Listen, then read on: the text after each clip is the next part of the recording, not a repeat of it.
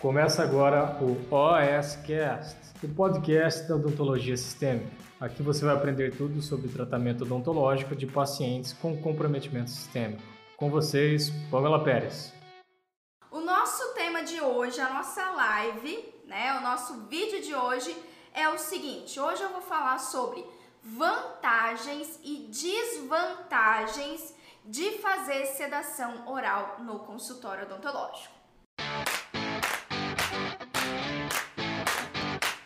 Te mostrar qual que é a vantagem, né? O que, que é bom, o que, que é legal da sedação oral e quais, eu não diria, não diria nem as desvantagens, eu diria as limitações, né? O que, limitação de fazer a sedação oral. Ó, primeira coisa que você tem que saber, anota aí.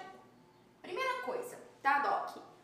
Por que a sedação oral, ela deve ser uma rotina no nosso consultório odontológico? O Vitor falou, eu faço, midazolam é muito top. Ah, midazolam é lindo. Massa, Vitor, que legal ter você aqui. Certo, Docs? Primeira coisa, por que, que nós temos que fazer sedação? Tem que ser rotina no consultório odontológico nós fazemos sedação oral. Por que disso, Pamela? Porque que esse é um tema recorrente aqui. Putz, mas Pamela, você fala, né? Eu falo de pacientes com atrações sistêmicas. Como é que você trata esses pacientes, os desafios de atender um paciente com atração sistêmica. E putz, e aí você vai entrar no assunto de sedação oral. Sedação oral já, já é complicado fazer sedação oral num paciente que é rígido, que não tem nenhuma alteração sistêmica.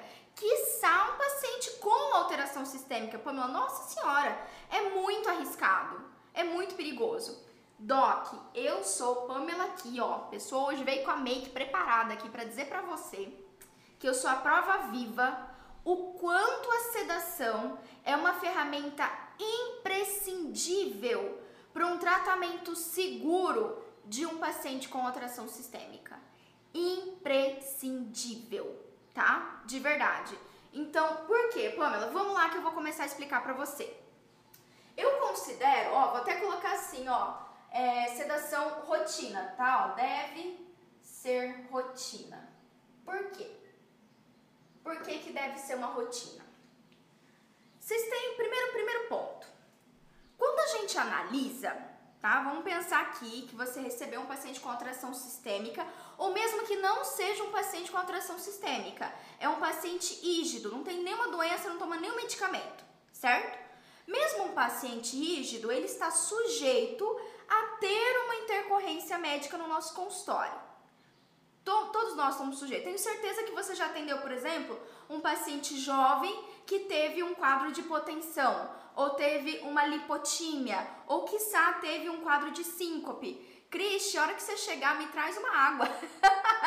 eu esqueci de pegar água, gente. Você tá entendendo? No meio da live, tô aqui pedindo pro maridão trazer uma água pra mim, porque eu esqueci de trazer minha água. E daqui a pouco eu começo a, a engasgar. Paula, não tá aparecendo pra você o tema, gente? Eu coloquei aqui o, o título do, da live, mas a gente tá falando sobre sedação oral, tá bom? Então, olha só.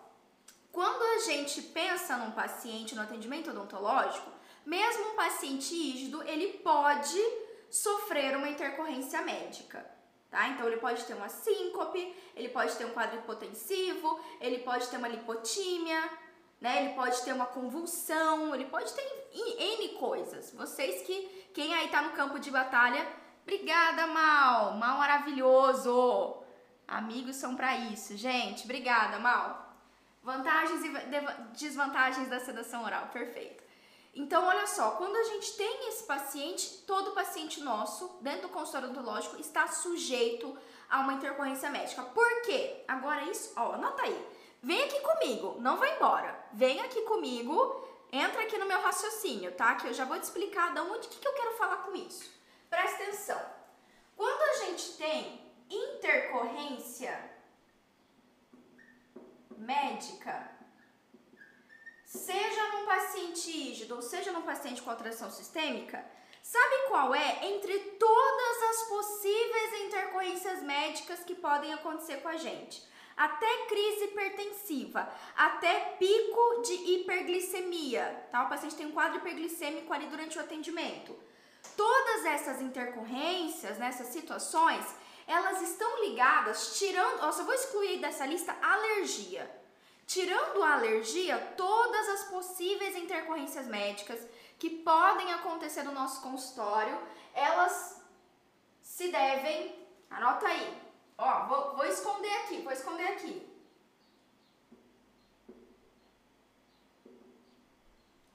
Ao medo e ansiedade do nosso paciente. Docs, quando eu falo que a sedação ela deve ser uma rotina pra gente, é que enquanto aí você está pensando que a sedação oral, a gente está falando de sedação oral hoje, né? A sedação oral, ela vai causar dano ao paciente, ela é arriscada, eu estou aqui para te dizer, mais arriscado é, a chance de você ter uma intercorrência é muito maior quando você deixa de usar uma sedação oral, deixa de controlar o medo e a ansiedade. Não vou nem dizer usar a sedação oral, mas quando você deixa de controlar isso, medo e ansiedade do seu paciente, tá? Ó, medo e ansiedade. Então, lógico, você pode usar a sedação oral, você pode usar a sedação inalatória, você pode utilizar a sedação intranasal, venosa, você pode utilizar, é, você pode utilizar óxido nitroso, como eu citei, né, inalatório, e, e, e você pode utilizar iatrosedação. Então, o que é iatrosedação? É quando a gente adequa o nosso ambiente de trabalho, o nosso tom de voz, a nossa postura, né? A música, o cheiro, quando a gente adequa o nosso consultório e torna ele um ambiente mais calmo e tranquilo possível para o nosso paciente. Quando os estímulos externos não medicamentosos, né? Quando a gente utiliza de, de estímulos não medicamentosos para deixar nosso paciente tranquilo. Também é uma excelente ferramenta, excepcional ferramenta. Aí eu, eu tenho que vir aqui para vocês fazer uma outra live só de atrocedação. Se vocês quiserem, inclusive eu posso fazer nos próximos desafios sobre isso, tá? O que, que a gente pode mudar no consultório para melhorar. Inclusive o Mal Castelo que está aqui com a gente ó, online conhece muito bem, inclusive, sobre isso, né, Mal? A gente trabalhou junto com o Mal na clínica do Mal, então a gente sabe muito bem como o nosso ambiente da, da escolha da cor das paredes é um ambiente de tranquilidade, gostoso, o cheiro do ambiente, né, a música, tudo isso influencia. Inclusive outros meios, né? Quando a gente faz, por exemplo, hipnose, quando a gente faz acupuntura, então existe também é, alternativas para a gente controlar o medo e a ansiedade do nosso paciente. Mas o que eu vou trazer para você hoje é a sedação oral, é o uso medicamentoso, né? E vamos focar na sedação oral. Tem vários outros tipos de sedação? Lógico que tem, né, Pamela? Tem, como eu falei, inalatória com óxido nitroso, tem intravenosa, tem intranasal, tem várias. Mas eu vou te mostrar por que, que a sedação oral é assim, a minha preferida, é o meu amorzinho para sempre, que é a sedação oral. Certo? Mas isso é a primeira coisa que você tem que saber. Então, se quando eu controlo o medo e a ansiedade, eu previno uma intercorrência médica, ou seja, a gente sabe que se eu atendo o paciente com alteração sistêmica, é muito mais fácil esse paciente ter uma descompensação, porque ele tem uma patologia. Né? Então, quando a gente pensa um paciente que é diabético, hipertenso, cardiopata, tá aí uma enorme aplicabilidade. Pacientes cardiopatas com histórico de AVE, de infarto agudo, de arritmia, pacientes asmáticos, certo, Doc? Pacientes, inclusive pacientes com histórico de convulsão, Todas essas são situações, né, são intercorrências médicas que estão ligadas com isso. Então, se eu uso um medicamento que vai me ajudar a controlar o medo e a ansiedade, eu diminuo as intercorrências médicas dos meus pacientes com atrações sistêmicas.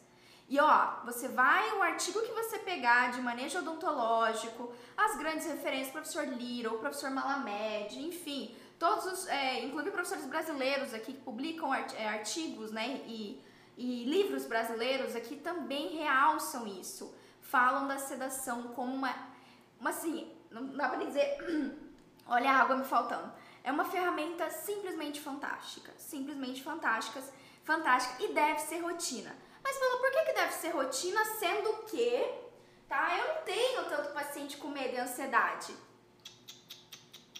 Você que acha que você não tem. Vou te trazer, vou te trazer evidência científica. Vamos lá? Evidência científica. Olha só. Tem um artigo que foi publicado em 2012, já é um artigo antiguinho, não é tão recente, mas tá tudo bem, porque sinceramente, né, infelizmente essa realidade aqui não mudou ainda, mas é um artigo super legal. Esse artigo foi feito com a população brasileira, tá? E investigou a ansiedade é, ao tratamento odontológico. E olha só, para vocês terem uma noção, foram pesquisados 3 mil pacientes.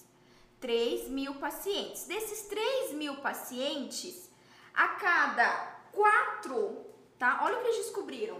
A cada. Deixa eu apagar aqui. Peraí. Anota aí. Depois vocês. Eu sei que vocês me mandam várias fotinhas que vocês estão anotando. Isso é incrível. A cada quatro pacientes, então vamos desenhar aqui, ó. Um paciente, dois pacientes, três pacientes. Meu paciente é magro, né? Padrão. quatro pacientes. A cada quatro pacientes que sentam na sua cadeira odontológica, tá? Cada quatro brasileiros, um, um deles terá nível alto de medo e ansiedade. Um paciente com muito medo e ansiedade. Medo e ansiedade a ponto de manifestar esse medo e essa ansiedade de forma fisiológica. Disso levar a descompensação, tá? Descompensação dos, é, das alterações sistêmicas. Josi, no Instagram vai ficar ao contrário, tá, Josi? Se você quiser ver certinho, migra lá pro YouTube que você vai ver certinho. Certo? Então, olha só. Isso é muito importante. Não, não vem você dizer pra mim que, ah, Pamela, no meu consultório não tem paciente com medo. Sim, eu já atendi paciente que dormiu. Meu pai. Meu pai é dos que senta na cadeira odontológica e começa a dormir.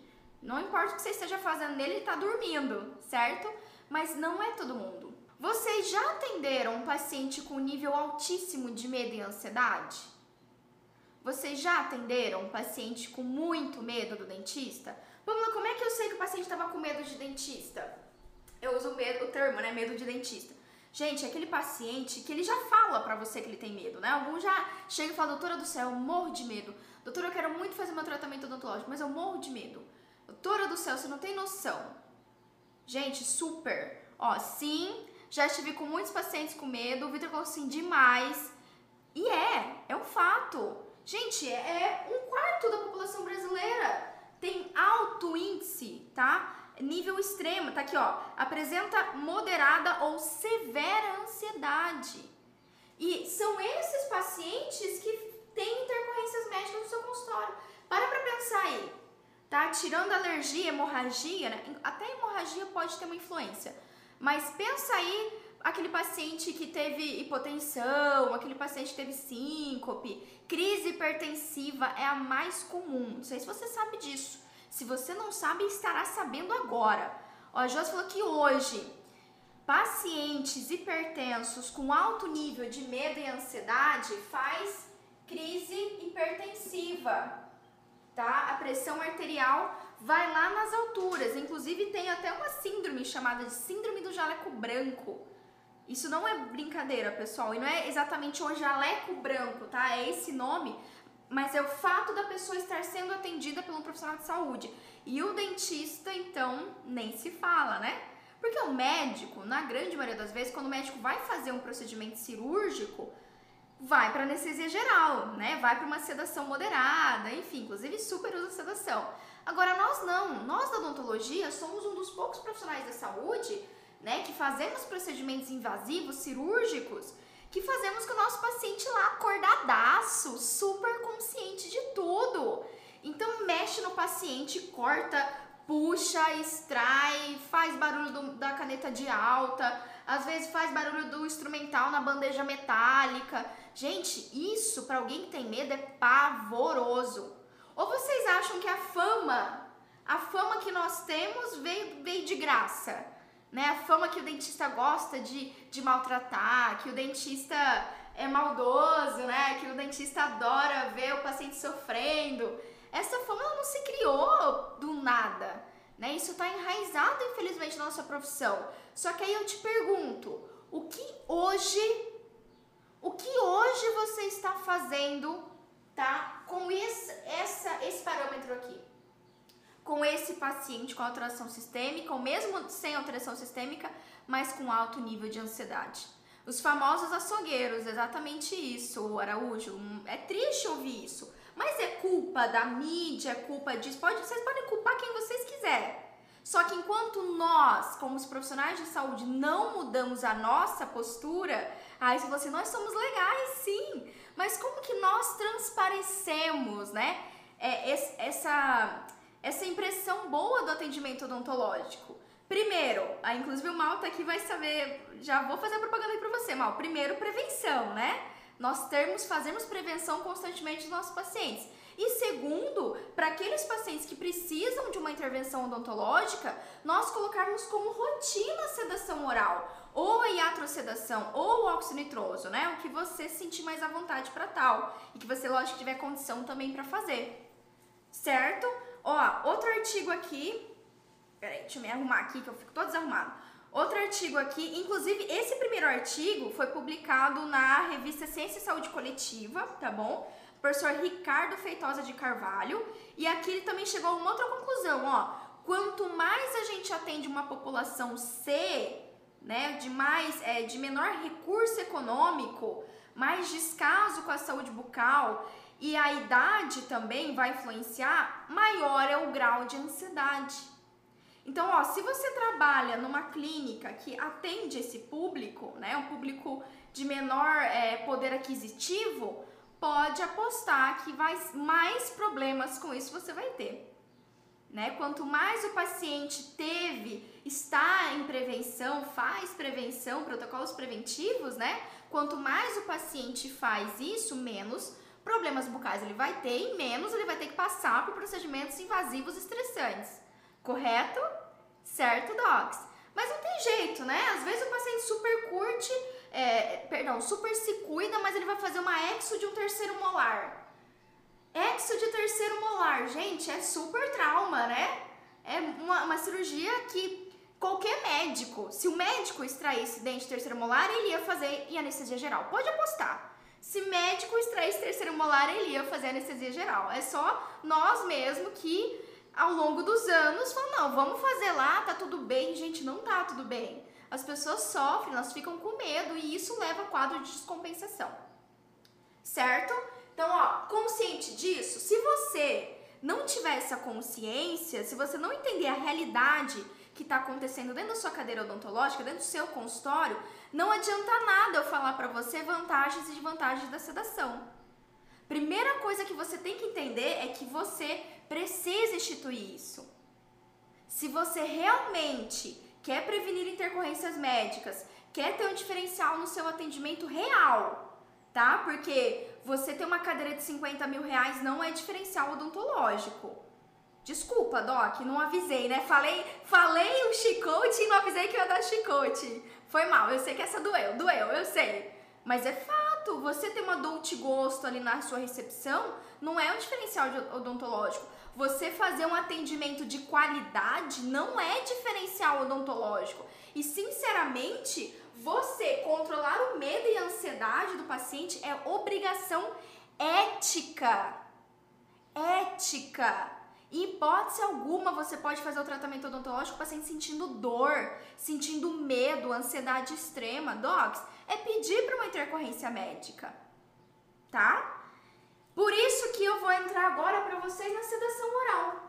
A sedação oral, gente, olha só, é um outro assunto que eu adoro estudar, sedação pra caramba. Durante muito tempo eu usei só sedação oral. Durante muitos, no SUS, usei a rodo sedação oral. Não pense que você tá no SUS, você não vai usar não. A rodo sedação oral. No consultório, sedação oral sedação oral, procedimento invasivo. Inclusive, eu avalio todos os meus pacientes em relação ao nível de ansiedade deles. A gente usa uma escala, eu e o Mal lá na clínica, a gente usa uma escala para todos os pacientes que vão pelo primeiro atendimento. Todos eles preenchem uma escala de avaliação de medo para a gente indicar ou não a sedação, tá? Então, aqueles pacientes que já têm um, um medo moderado acima, já é indicado, já entra no protocolo, não vai ser realizado procedimentos invasivos sem sedação, Tá certo, Docs? Precisa realizar, não tem como. Uh, que mais? E aí, entre todos os perfis, a sedação oral é para mim uma das melhores formas de você começar no mundo da sedação.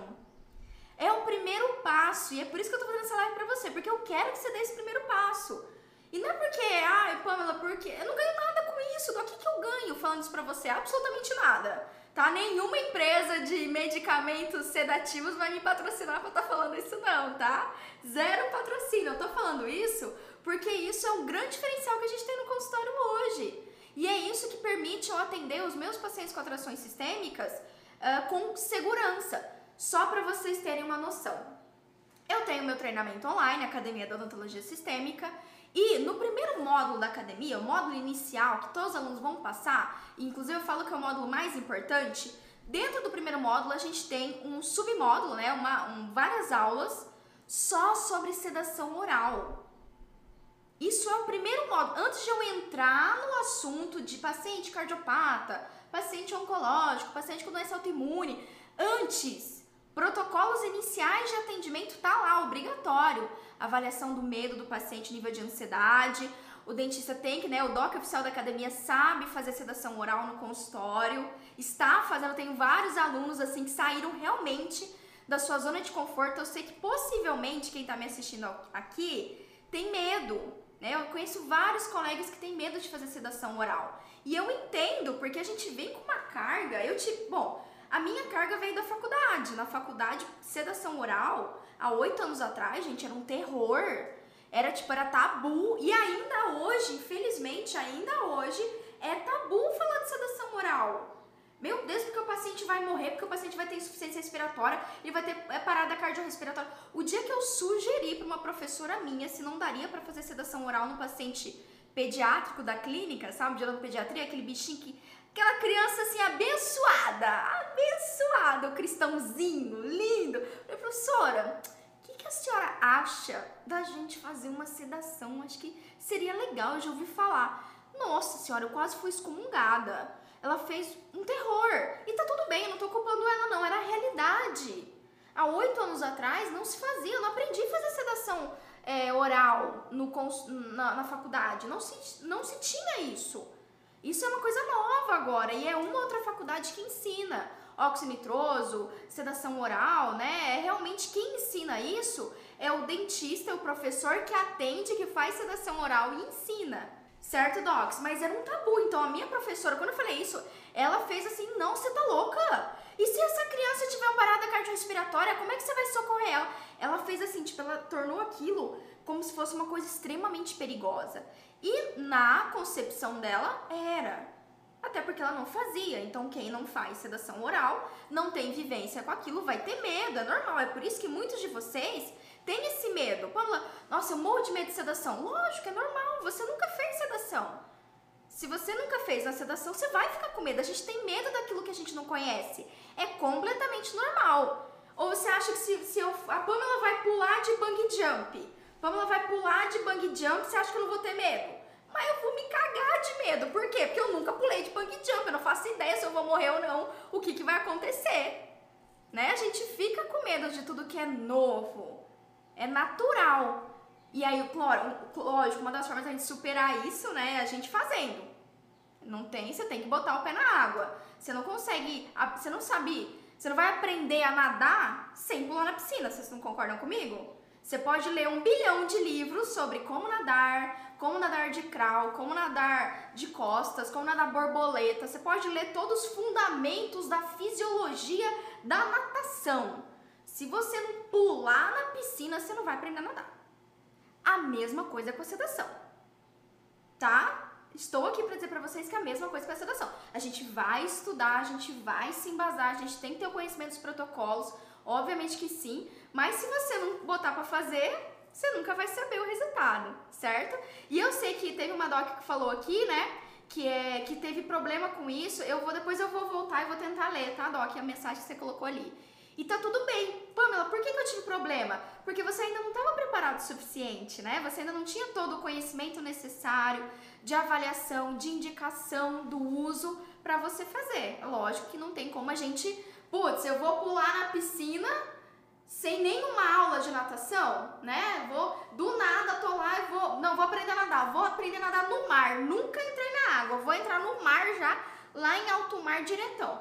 A chance de me afogar é imensa, né? Então, lógico, como é que a gente aprende a nadar? Primeiro você fica lá na bordinha, né? Fica lá, treina um mergulho, depois você vai nadando com a boia, né? Então, fazer sedação oral é a mesma coisa. Você vai estudar, vai conversar com quem fez, vai planejar o caso. Todas as docs da academia que vão fazer sedação oral, a gente planeja os casos juntas. Eu planejo o caso com cada um dos docs da academia. E ó, são 176 docs da academia atualmente, docs oficiais. Então, assim, com cada um, todos que fazem sedação, todas as vezes antes de sedação, é, eu planejo junto. Inclusive, essa, acho que foi ontem, eu postei lá no, no Telegram um depoimento da Alessia que fez sedação. Foi uma das primeiras vezes que ela fez sedação, que ela tava super animada e deu super certo. Ela viu, assim, na prática, como funciona e como que é legal, tá? Beleza?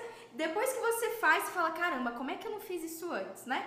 Fechou, Doc? Muito bem, vamos lá falar então das vantagens e de desvantagens, porque é lógico que eu vou falar para você super bem da sedação oral aqui, porque eu amo fazer isso, porque eu sei o quanto que vai te ajudar, assim como me ajuda. Só que eu também tenho que mostrar qual que é o ônus, né? Quais são as limitações do uso da sedação. Então vamos lá que eu vou mostrar pra vocês. Vamos anotar aí. Pega papel e caneta, que é a primeira coisa que você tem que entender, tá? Até porque isso que eu vou te falar agora vai ser o que vai te ajudar a escolher se vai ou não dar certo a sedação oral naquele paciente, tá bom? As indicações. Vamos lá. Vantagens, né? Já falei várias aqui, vocês já entenderam por que, que a gente, eu falo de sedação oral e porque está muito ligado com o atendimento de um paciente com atração sistêmica, mas vamos lá. Primeira coisa que a gente vai de vantagens é aceitação. Aceitação universal. Como assim? Docs, quando a gente fala de sedação oral, a gente geralmente vai utilizar ou um benzodiazepínico, certo? Ou vai utilizar um medicamento antihistamínico hipnótico, tá? Com efeito sedativo hipnótico, a gente também tem. Ok? Então a gente vai utilizar um desses medicamentos. E a via de uso é oral, né? Então é muito difícil a gente ter um paciente que não aceita tomar um comprimido. Então, é o primeiro ponto, né? O paciente fica geralmente bem em ter aceitação.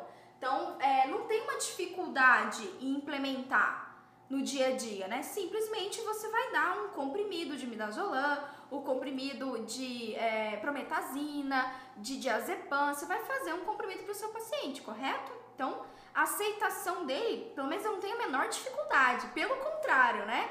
Hoje em dia a gente já tem pacientes que agendam, é, hoje em dia não, né? Há um bom tempo já, pacientes que agendam por causa que eu faço sedação, certo? Então, pra vocês terem uma noção, eu impulsionei um post meu post super legal nas minhas redes sociais, né? Eu tenho a rede social daqui, eu tenho a rede social de doutora, né? E eu fiz o impulsionamento com um textinho dizendo, né, a minha missão, é, como que é, a minha principal missão é atender pacientes com atrações sistêmicas e principalmente pacientes que têm alto nível de medo e ansiedade, né, e tal. Gente, sério, eu acho que já passou dos 50 comentários esse post.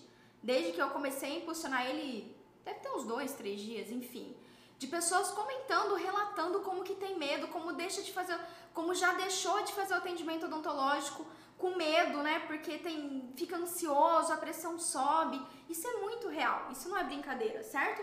E é muito simples mudar isso, né? Você oferecer um comprimido para o seu paciente. Quando a gente pensa em sedação oral, a gente pode utilizar disso, ok?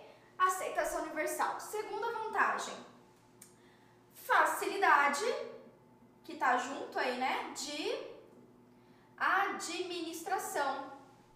É simples, ok?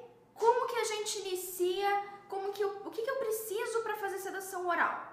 Bom, primeiro, você precisa do medicamento, certo? Então você vai fazer uma prescrição, você vai prescrever para o seu auxiliar, ou você vai prescrever para o seu marido, esposa, enfim, né, namorada, mãe, vai fazer uma prescrição, você vai comprar o medicamento e ter o medicamento no consultório, certo? Tudo bem? E uma vez que o paciente veio para o atendimento odontológico, você vai fornecer, né? A via de administração é simples, é via oral. Então, é um outro paciente que a gente não vai ter condição de fazer via oral. Ah, é uma situação de um paciente com disfagia, né? Não consegue deglutir. Uh, é um paciente, mesmo um paciente que usa sonda, Mesmo paciente com usa, que usa sonda, a gente consegue fazer sedação oral. A gente faz a medicação via sonda, certo, Docs? Tudo bem? Então é muito simples, né? É fácil. Se a gente fazer uma comparação, por exemplo, com a sedação intravenosa, que também é uma sedação super bacana. Putz, a intravenosa já tem um pouco mais de dificuldade, porque você já tem que ter soro, você já tem que fazer uma punção, né? Tem que fazer a punção, acessar a veia do seu paciente para fazer via soro. Então isso já começa a dificultar um pouquinho mais. Se a gente for olhar os tipos de sedação mais simples, né? Com certeza eu vou falar para você que vai ser intranasal, via oral e a inalatória, né? São as vias mais simples muito mais tranquilo, é fácil de administrar esse medicamento. E eu acho que para mim, para mim de todos os tipos, o oral, o oral intranasal, né, é o mais simples. Mas a gente tá falando do oral. Então você só tem que dar um medicamento pro seu paciente, tem que dar um comprimido para ele. Você tem que ter isso no consultório e fornecer para ele antes do atendimento odontológico. Terceira vantagem, e para mim, vou até mudar a cor aqui. Para mim, essa é a principal vantagem. Essa é número um para mim tá? Para quem tá no SUS também, para quem tá começando, para quem tem consultório, para quem trabalha em outro no consultório de outro dentista, para quem faz o home care, tá? Que é o baixo custo. Gente, é muito barato fazer sedação. É, é chega a ser insignificante, né? O seu valor para você fazer sedação. Porque, olha, um comprimido, você vai comprar o midazolam, por exemplo, né? Vocês citaram aqui o midazolam, que é o nosso, pelo menos é o meu preferido também. O midazolam, uma caixa de midazolam com, acho que é, se não for 30, 60 comprimidos, é bastante, é bastante. Uma caixa de midazolam tá na casa dos 30, 40 reais. 30, 40 reais. Você vai usar ali de 1 a 2 comprimidos por paciente. Então, assim, docs, tipo, é 1 um, um a 2 reais cada comprimido. Imagina, um a dois reais cada comprimido. Então, assim, o custo de você implementar a sedação oral é bem baixo em relação a outros, né? Putz, Pamela, quero fazer sedação intravenosa. Eu não tenho experiência com sedação intravenosa, sou muito sincera para vocês aqui, certo, Docs? Não faço sedação intravenosa. Se eu precisar fazer uma sedação intravenosa, possivelmente eu vou contratar, né, vou convidar um médico anestesista para fazer. Isso tem um custo. Isso tem um custo. Pamela, por que, você não faz sedação intravenosa? Porque não é um tipo de sedação que eu domino. Quando a gente tem um protocolo que a gente domina e está dando certo, é o que importa. Né? Intravenoso, para mim, eu não domino essa técnica, ainda pelo menos, né? Então eu não faço no consultório e se eu fizesse, eu precisaria de um outro profissional de saúde. E no meu caso, eu preferia, eu iria preferir chamar um médico anestesista, certo, Docs? E isso custa, né? o médico anestesista fazer ali uma hora de um médico anestesista para fazer uma sedação no consultório vai variar aí de 300 até 800 reais a hora dele, né? Então é oneroso isso. Putz, dependendo do caso, vale a pena? Sem dúvida nenhuma. Sem dúvida nenhuma. Só que quando a gente tem a sedação oral, você não precisa disso, né? Até porque presta muita atenção. Inclusive, anota isso. Anota isso, que isso vai mudar bastante a sua percepção e esse medo que você tem de sedar.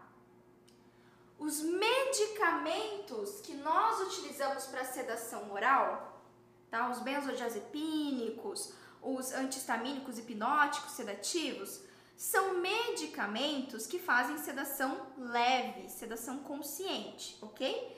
E esses medicamentos são os mesmos que o paciente tomaria em casa, sozinho. Sacou isso? Presta atenção. Midazolam, diazepam, lorazepam, clonazepam, enfim, são medicamentos que o médico prescreve para o paciente tomar em casa. Para antes de dormir, ele vai tomar um comprimido para ajudar ele a induzir o sono. Vocês estão entendendo? Por que tá? Por que, que você tem medo de fazer sedação oral no consultório, sendo que o paciente toma aquele medicamento em casa, sem a menor supervisão? Gente, por... vocês estão entendendo como é um medo que a gente tem, mas que não faz sentido? E eu não tô culpando você não, tá? é só porque você ainda não tem esse conhecimento, não tem essa percepção. É só por causa disso. Quando eu entendi isso, eu falei, caramba, peraí. Por que, que eu tô aqui preocupada, meu Deus do céu, né? A minha, vim da faculdade com essa carga que sedação oral, pelo amor de Deus, que o paciente vai, vai, vai morrer se eu usar esse medicamento, né? Peraí, mas. Gente, peraí, mas minha mãe tomou clonazepam um tempão. Certo? Você não toma aí Dramin? Toma um monte de Dramin. Não é o mais indicado, tá? Para sedação. Ele não vai fazer um efeito sedativo hipnótico interessante, tá? Mas você toma aí um monte de Dramin pra, não, pra dormir no, no voo, né? Pra, não, pra dormir na viagem aí. Tem um efeito semelhante. Tem um efeito semelhante. Certo? Antistamínico, né? É efeito semelhante.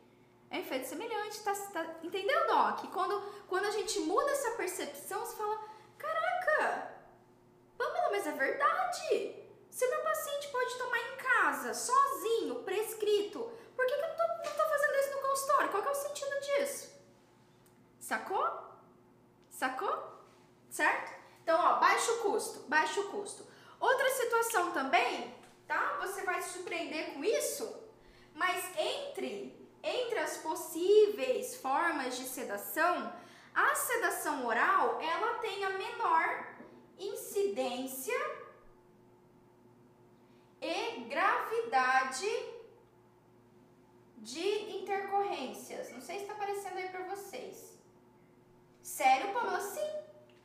Entre todos os tipos de sedação que a gente pode fazer, intravenoso, é, intranasal, mesmo oxinitroso, inclusive alguns pacientes não dá para fazer oxinitroso, né? Tem bloqueio. É um respirador bucal, não dá para você fazer oxinitroso, você vai ter que partir para sedação oral, né? Então, é, anestesia geral, todos os outros tipos de sedação, né, de, de uso desses medicamentos, o, a sedação oral é uma das que tem menos incidência de intercorrência médica. E quando ocorre algum tipo de intercorrência ou, ou diminuição dos parâmetros respiratórios, cardiovasculares, enfim, geralmente não é grave. Na verdade, a gente até quer, né? Até quer que o paciente saia do quadro de taquicardia e tenha um batimento adequado, saia do quadro de aumento da frequência respiratória e tenha uma frequência respiratória adequada. Né? É isso que a gente espera, na verdade, de um paciente com alteração sistêmica, por exemplo. Ok, Doc? Tudo bem? Então, essa é outra situação. E ali, em quinto lugar aí, que a gente pode citar, vou colocar aqui, tá? Em quinto lugar é, você não precisa de agulha nem, nem, cadê? Nem de equipamento caro. Pessoal, eu comprei o equipamento de óxido nitroso recentemente. Vocês têm noção quanto que custa o equipamento de óxido nitroso? Lá, o equipamento com cilindro de O2, de O2 com cilindro de óxido nitroso. Gente, isso vai, vai variar não vai variar não. O último orçamento que eu tinha feito dava 15 mil. Não sei se você sabe, mas é 15 mil reais para você ter oxinitroso no consultório. É maravilhoso? É maravilhoso, mas ó, depois de oito anos de formado, anos e anos de sedação oral, agora que eu comprei o equipamento de óxido. Na verdade, o coitadinho ainda tá meio parado lá, porque eu estou começando a lidar com ele, né? Tô aprendendo a trabalhar com ele. Tô, vou fazer cursos agora na área de óxido também, que eu não tenho muita experiência com isso. Isso é importante, sempre, né? O Joel falou assim: eu tomo. ó, Joel toma uma mesa de azepínicos. Certo, Docs? Então, ó, você não precisa de agulha, né? Por exemplo, um intra, uma sedação é, intravascular, né? Você vai precisar fazer uma punção. Não precisa de um equipamento caro. Geralmente, o que você precisa para fazer sedação oral vai ser monitorar com é, oxímetro o paciente Sim, a gente tem, é muito importante você ter oxigênio no seu consultório odontológico, mas você não precisa comprar o cilindro, você pode alugar um cilindro de O2. Ah, você não sabia disso? Pois é, nem eu. eu descobri quando eu, quando eu saí do SUS e eu fui pro consultório. Aí eu descobri, quando eu fui orçar para comprar um cilindro de oxigênio, eu falei, caramba, que caro! Aí eu descobri que eles alugavam. Hum, aluga o cilindro por mês para você ter no consultório. Certo, Docs? Lógico, ó, eu, não, não vai dar tempo de entrar no protocolo de sedação para vocês aqui, mas só para vocês entenderem que entre todos os tipos, é o baixo custo, é o mais simples, você não tem que comprar equipamento super caro e por aí vai, tá? Pamela, quais são as limitações? Limitações, não vou nem falar desvantagens, tá? Eu diria limitações de fazer sedação oral no consultório. Isso você tem que estar consciente, é importante que você esteja presente para isso, tá? Vou apagar aqui, ó. Quem copiou, copiou. Tô igual as professoras, né, na escola. Copiou, copiou, não copiou, tô apagando. Aí você ficava lá desesperado. Não, professora, peraí, falta só um pouquinho, não apaga não. Tô igual a professora do, do ensino médio. Ok? Vamos lá. Desvantagens. Desvantagens. Anota aí. Primeira desvantagem da sedação é o seguinte, tá? O paciente tem que seguir suas orientações. Por exemplo, antes de fazer sedação oral, os benzodiazepínicos e mesmo os antihistamínicos, eles fazem é, interação farmacológica com álcool. Sim, certo? Com álcool. É uma das mais graves, inclusive, porque pode realmente é, fazer uma depressão do sistema nervoso central maior do que se esperava. E aí, uma das recomendações é, seu paciente, o vai ficar bebê, né? A gente vai, vou atender o senhor na segunda-feira, então, olha, no sábado, no domingo, 48 horas aí, fique sem consumir álcool, ok? Né? A gente tem que lembrar que leva um tempo para o fígado metabolizar o álcool do nosso corpo. E dependendo, né? Dependendo do quanto o paciente bebeu, pode até levar mais tempo do que isso. Então, digamos que lá, domingão, fez churrascão, pá, feijoada, pagode. Aqui no meu estado não tem pagode, aqui a gente tem sertanejo. Tá lá tocando Bruno Marrone, tá trocando. Ô, Mal, fala aí um. Não sei, gente, eu não, não conheço sertanejo, não ouço sertanejo. Tá tocando Luan Santana, Luan Santana aqui de Campo Grande, Mato Grosso do Sul. Tá tocando Luan Santana, pá, churrascão, picanha, aqui tem de monte, né? Campo Grande é a terra da picanha. Picanha, pá, bonitinho, cerveja gelada, aquele chopinho, topzera de domingo, bebendo chopinho, comendo picanha, maravilhoso. Só que aí, na segunda-feira, de manhã, você tem que fazer sedação oral no paciente. Então, né, isso é uma das limitações. Não dá pra gente fazer sedação oral num paciente que bebeu. E eu, eu sugiro aí pra você 48 horas de intervalo. Sugiro não, né? É a recomendação. 48 horas de intervalo em abstinência, né? De álcool para fazer o uso da sedação.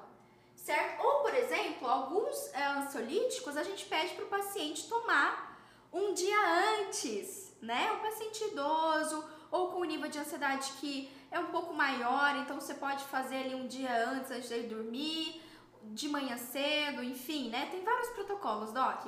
E aí o paciente tem que tomar o medicamento em casa, né? Se ele não tomar, lascou. Você vai chegar com atendimento odontológico tá sem tomar, certo? Marília Mendonça bebendo pra, esque esquecer que vai fazer cirurgia no outro dia. Isso é sério? Gente, eu tô por fora dos sertanejos.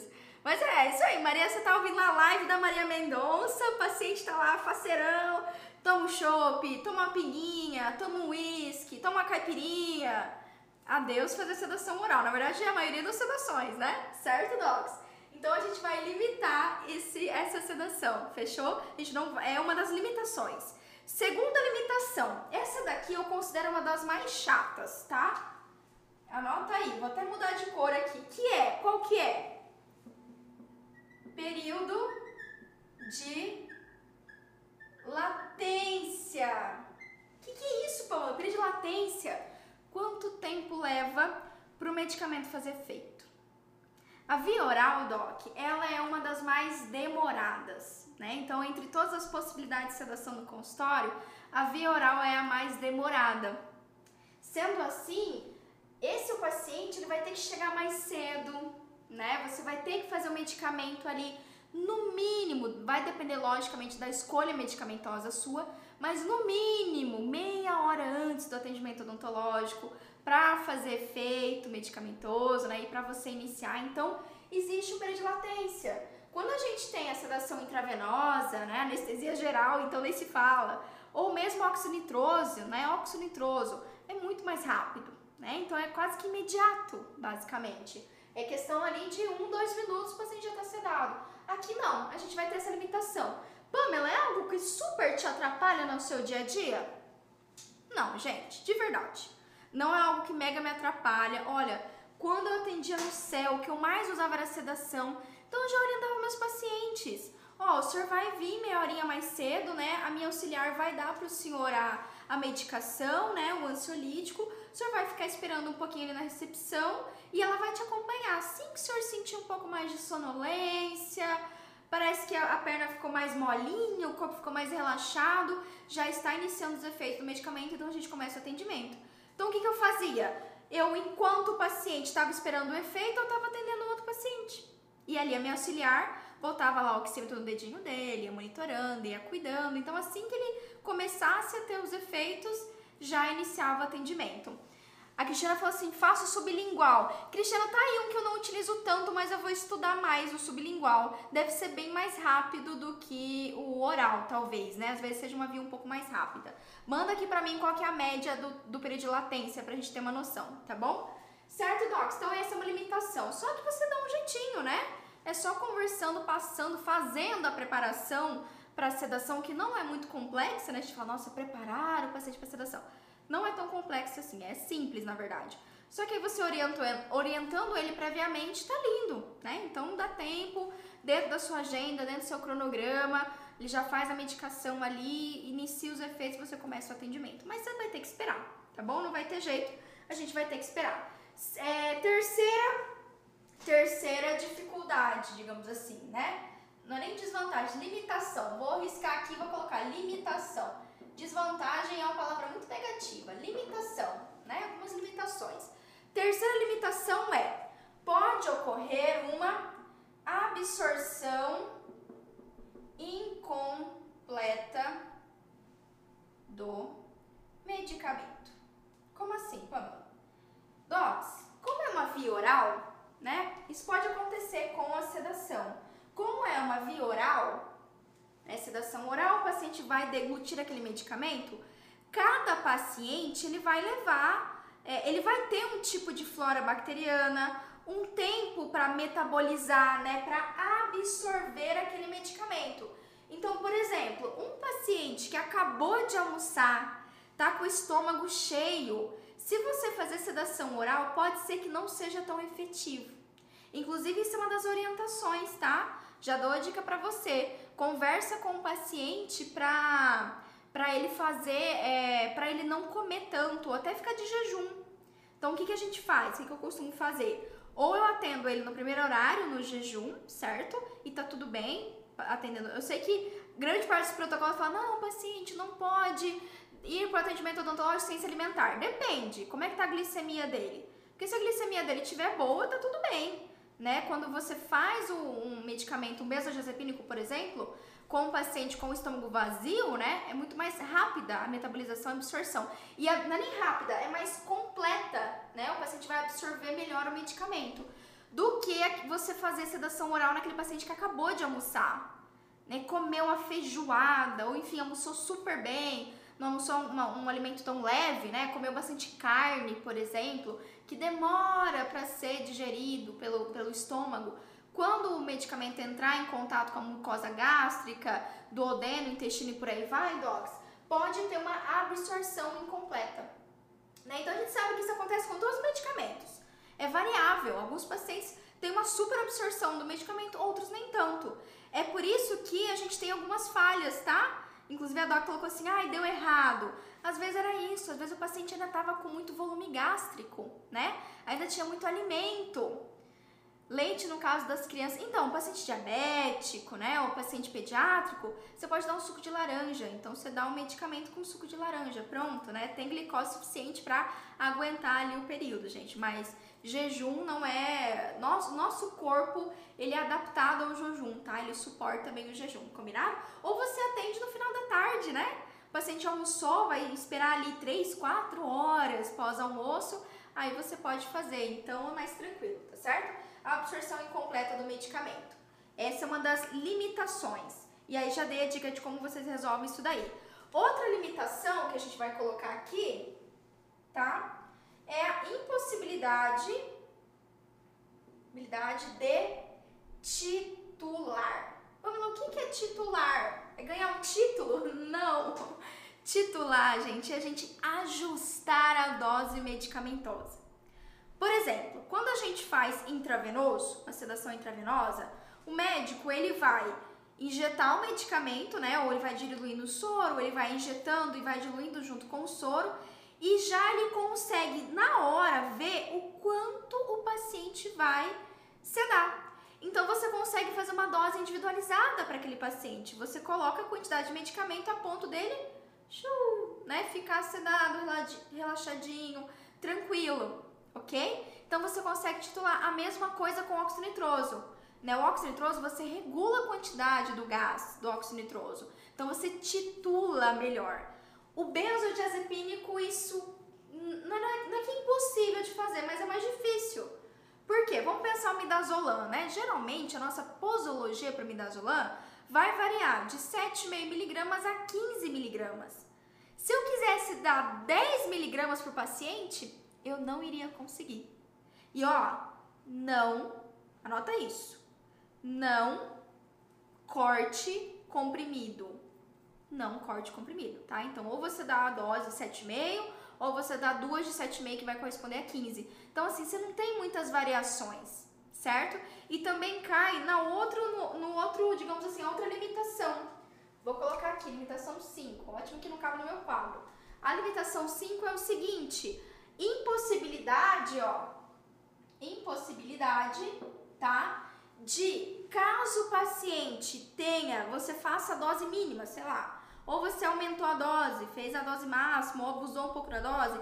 Então, se o paciente ele tiver uma intercorrência com o medicamento, tá lá dentro do estômago dele. Então, ou você tem um reversor dentro do consultório odontológico para aquele medicamento, ou você vai ter um problema, né? A gente não consegue prontamente, né, reduzir a ação do medicamento.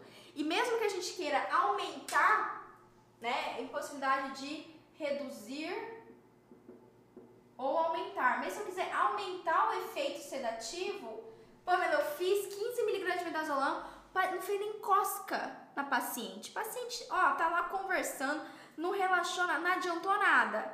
Putz, eu dá para você colocar mais 7,5 miligramas, né?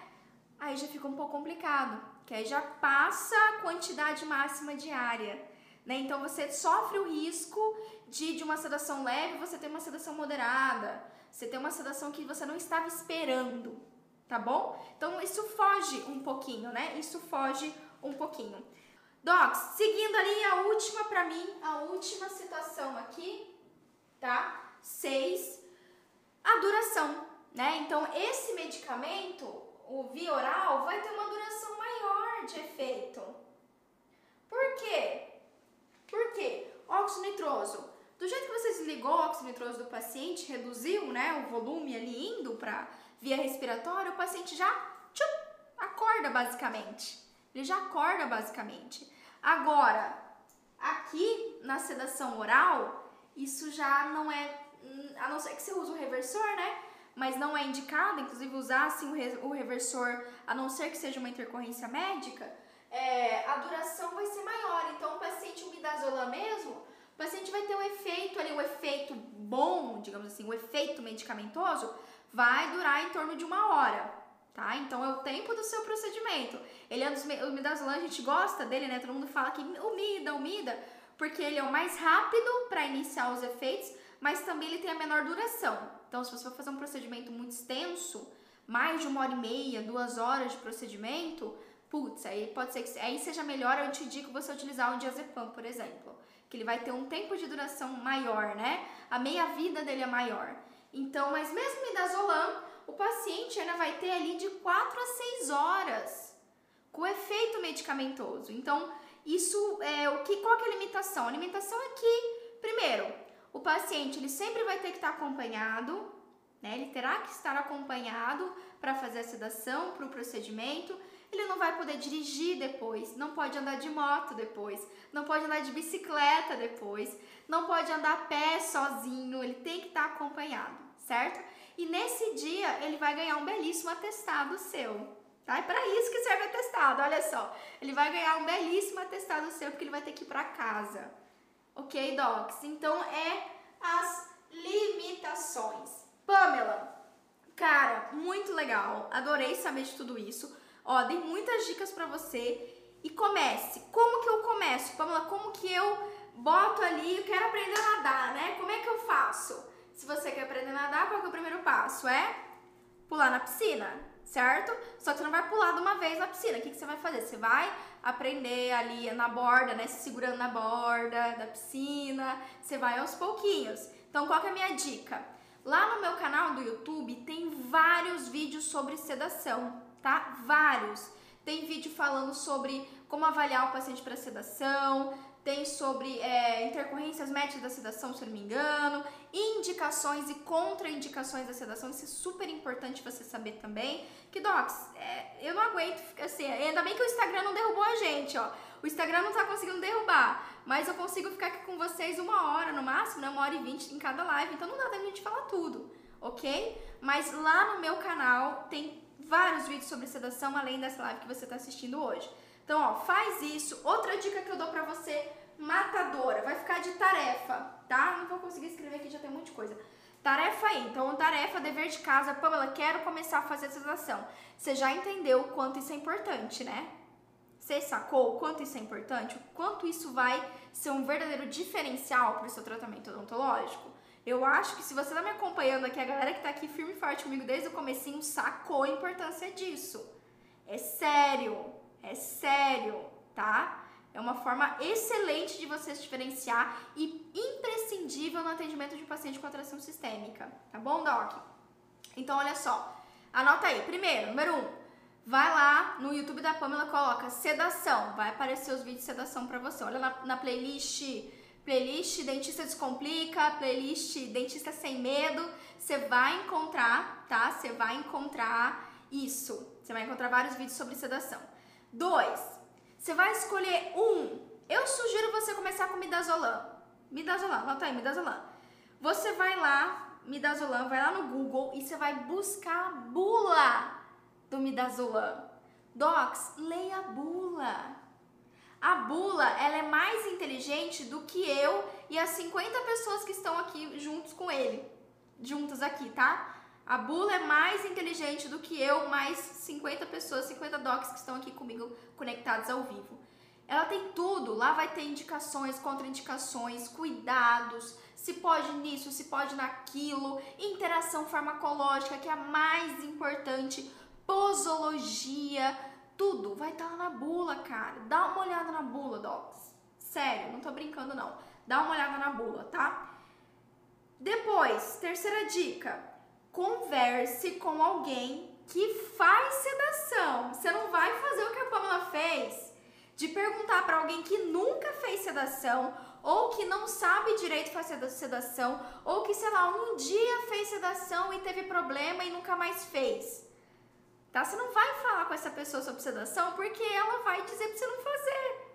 Então, se você quer conhecer melhor como sedação, converse com quem faz tá? Troque ideia com quem faz, com docs que fazem. Inclusive é o que a gente faz dentro da academia, né? A gente tem o grupo do Telegram, que a gente super conversa sobre cada caso, planeja cada caso. A gente tem a comunidade de Facebook da academia também, que todo mundo manda os casos completos e a gente, não só eu, mas todos os outros docs contribuem para planejar o caso, né? Porque hoje em dia a academia ela tem vários especialistas, né? Então, tem quem é de implante, quem é buco, quem é estômago, quem é radiologista, tem todas as especialidades. Então é muito mais fácil a gente planejar o tratamento odontológico, né? A gente consegue trabalhar multi ali, digamos. Então conversa com quem faz sedação, né? Esteja perto de pessoas que fazem sedação, que elas vão te, é, te dar um parecer muito mais preciso, né, em relação. Não adianta a gente conversar com alguém, putz, Pamela, quero aprender a nadar.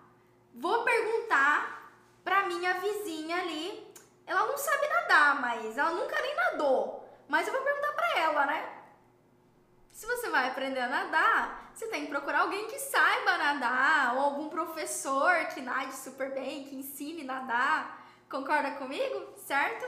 E aí, a quarta dica que eu dou para você começar é o seguinte: leu a bula, se preparou, fez a maratona lá da Pamela, certo? Você fazendo parte ou não da academia, fez tudo isso, né? Tem o conhecimento então você se preparou, se você se preparou, executa. tá? Lembra do aprender a nadar. Então você foi na aula de natação, você aprendeu a nadar beirando a borda, depois você aprendeu a nadar com boia, daí aprendeu a nadar com o professor te segurando assim, certo? Você começou então, ou seja, aí o que, que você vai? Pula na piscina. você vai pula de bomba, sabe? Pula na piscina e taca nadar. Sem medo de ser feliz, que você vai ver o. Ó, não é nem, você vai me contar. Depois vai mandar por direct, Pamela, fiz sedação no paciente e tal, cara, foi massa. Putz, como é que eu não fiz isso antes? Foi muito tranquilo fazer cirurgia, foi muito tranquilo fazer terceiro molar, o paciente ficou super feliz. Depois vocês vão me contar. Certo, docs? Ó, deixa eu ver se tem alguma dúvida. Vou pegar cinco dúvidas aqui que eu tô tipo, uh, mega ultra ultra cansada aqui. Pão, o Leonardo perguntou para mim, entre os benzodiazepínicos, por que não é costumeiro o uso do clonazepam? Poderia falar sobre os fisioterápicos como coadjuvantes na sedação mínima? Suas lives são tops. Valeu, Léo. Excelente. Olha só, dentro dos benzodiazepínicos, nós temos aqueles que são mais indicados para sedação, é, para sedação, certo? Então você vai ter alguns benzodiazepínicos, por exemplo, que a indicação dele vai ser melhor para evitar o paciente ter convulsão, né? Então para tratamento de, de ansiedade, para tratamento medicamentos anticonvulsivantes, né? Para diminuir quadros de síndrome de pânico, enfim, ok? Então você tem alguns benzodiazepínicos que vão ter uma ação para isso.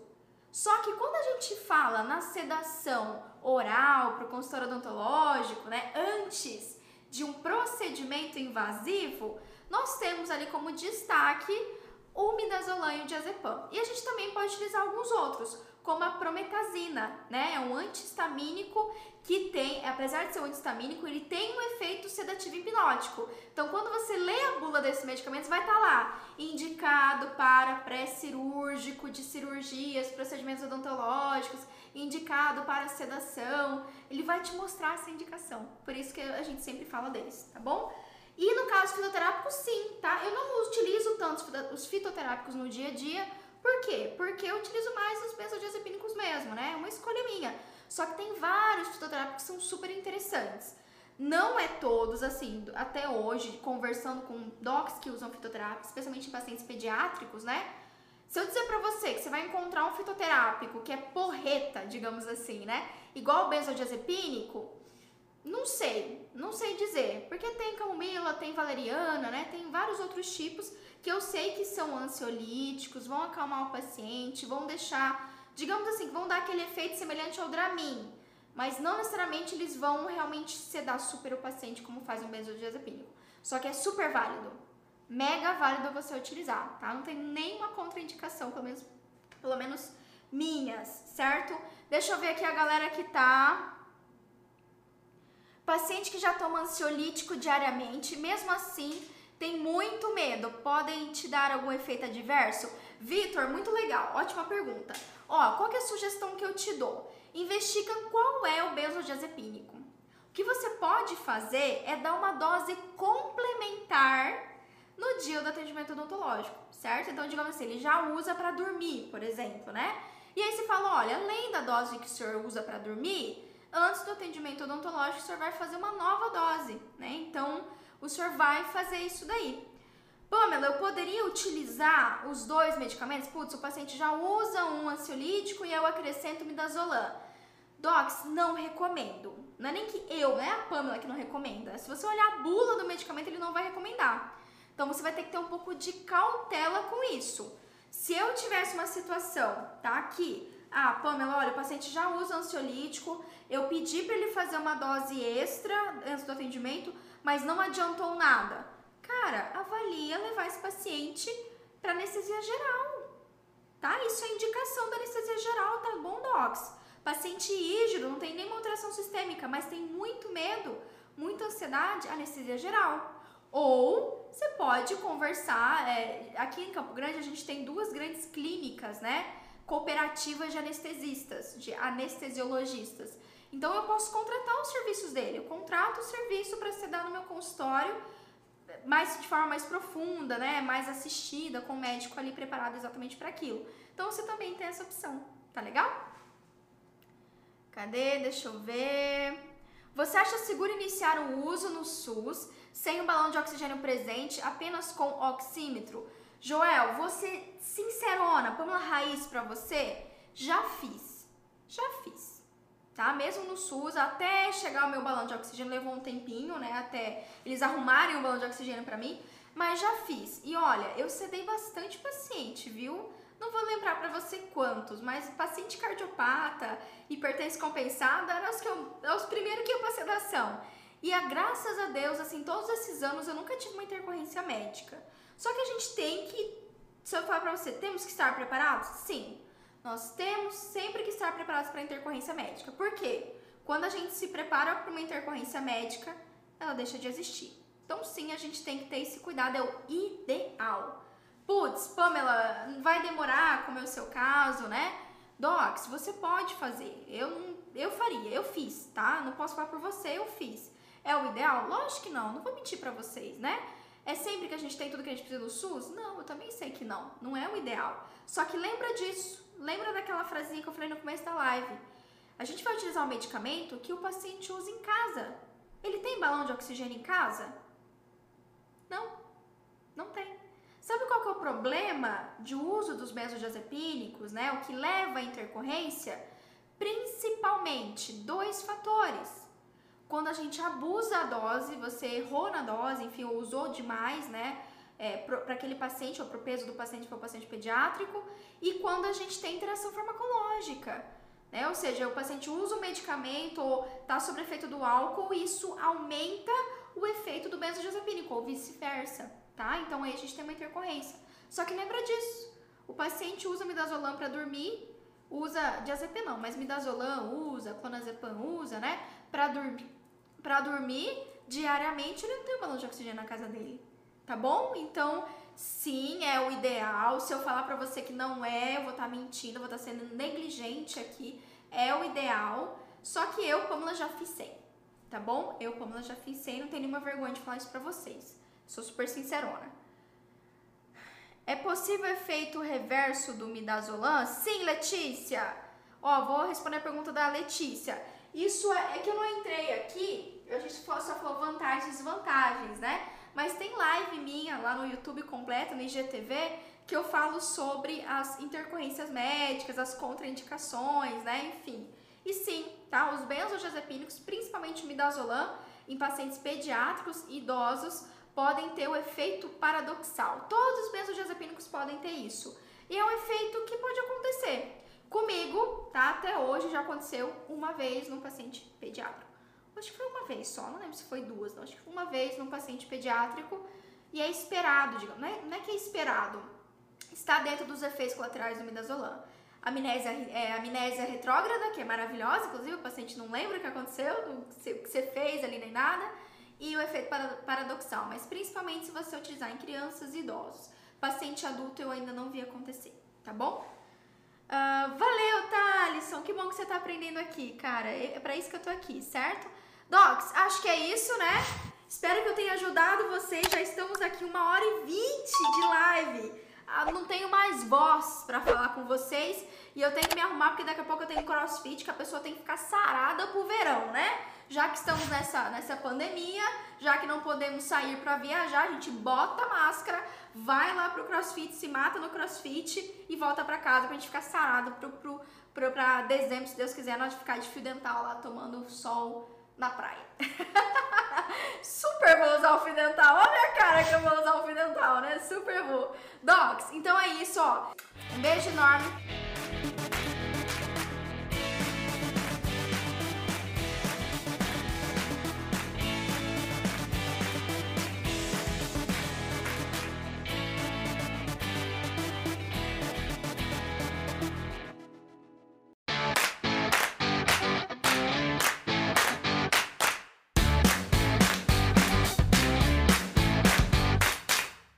Você ouviu o OSCast, o podcast da odontologia sistêmica. Se você gostou desse episódio, tem muito mais nas nossas redes sociais. Siga-nos no Instagram, arroba Pamela P. Pérez, e no nosso canal do YouTube, Pamela Pérez. A gente se vê na próxima. Um abraço, até mais.